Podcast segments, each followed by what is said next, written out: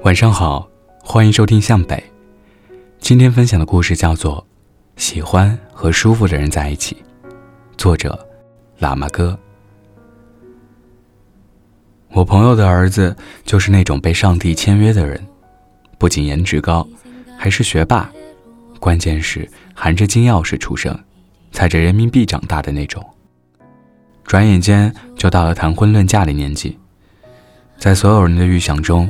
这个小孩的另一半至少也应该才貌双全。万万没想到，这个小孩有一天领回一个一米五的矮子，还胖。听我朋友形容，韩红的身材，可优的容貌，关键是某某技校的学历。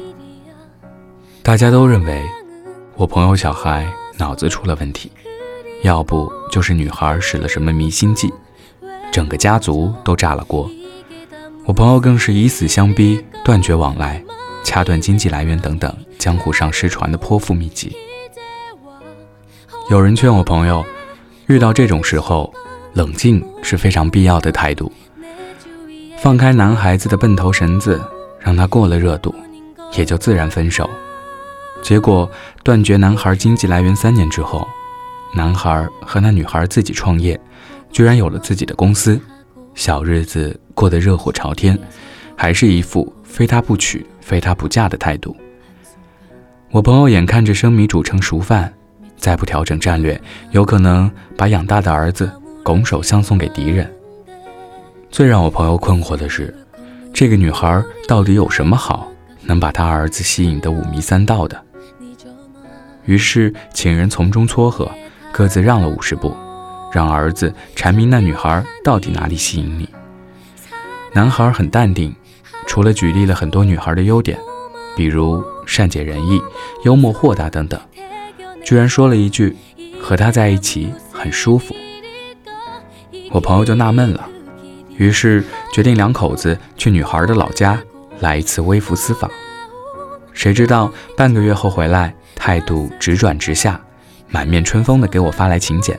要为儿子举行婚礼，这种态度就像搞传销被洗脑似的，逢人见面三句话就能转到儿媳的身上。现在我朋友有个新观念，一个优秀的人就是和你相处起来很舒服。原来我朋友去了女孩老家，父母都是教师，得体大方，不卑不亢，这是其次，最关键的是女孩的同学发小。自从女孩回去开始，上百个同学奔走相告，他们的老大回来了。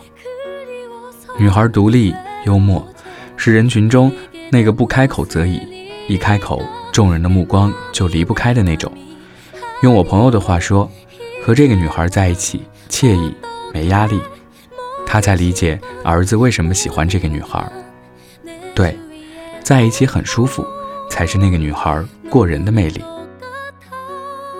前几天受一个朋友的邀请，参加他的家宴。赴约的那天，北方大雪封路，但是受邀的客人悉数到场。有位朋友感叹道：“他出门的时候，他妈妈说：‘你们是吃饭了，又不是吃命了。’”那位朋友形容他和我朋友的关系说：“在一起舒服，这可能就是传说中的过命朋友。这就是一个人的人格魅力使然吧。”有些人在一起会上瘾，觉得他沉默也不觉得尴尬，让一个人在另一个人面前舒服成不设防、不伪装的状态是一种魔力。和舒服的人在一起，一定像听着音乐、喝着咖啡、看着一朵花开放，让时光如流水一样漫过的恬淡和素净。这就是一个人的魅力，而这种状态却是从一个个体生命里散发出来的。是多么神奇的事情！人与人交往是有节奏的，产生共振才是相匹配的气场，在一起舒服才是一个人顶级的人格魅力。时间久了，才知道一个人的人格魅力不在脸蛋，而在岁月积淀下来的睿智与淡定，是一种岁月历练后的放下和释然。这种魅力的背后，一定有一颗善良宽容的心。一种在平淡中发现美好的情怀，和一颗永远童真的心，值得尊重，又不丧失自身原则。只有获得尊重，才会深感自身的重要性。我还有个朋友，中年喜欢穿一身灰色，问他为什么，他说灰色比较低调，也能和任何色彩都能搭配，比如你们的鲜红和洁白。他就是那种在人群中最不起眼，可是，一旦少了他，你能立刻觉得气氛变了味。他能衬托你的绽放。也能懂你的沉默，能接得住你发来的信息。我说，一个人的美貌不如他的热闹。张爱玲说过，唐明皇最爱杨贵妃什么？不是美貌，而是热闹。真的不是每个女人都能让朋友们感到舒服，把日子过得有趣的。个性是你的长处，让人舒服就是你的短处。有的时候，两者是矛盾的。但是水桶理论里面，最短的那块木板的长度，才决定了最后能装多少水。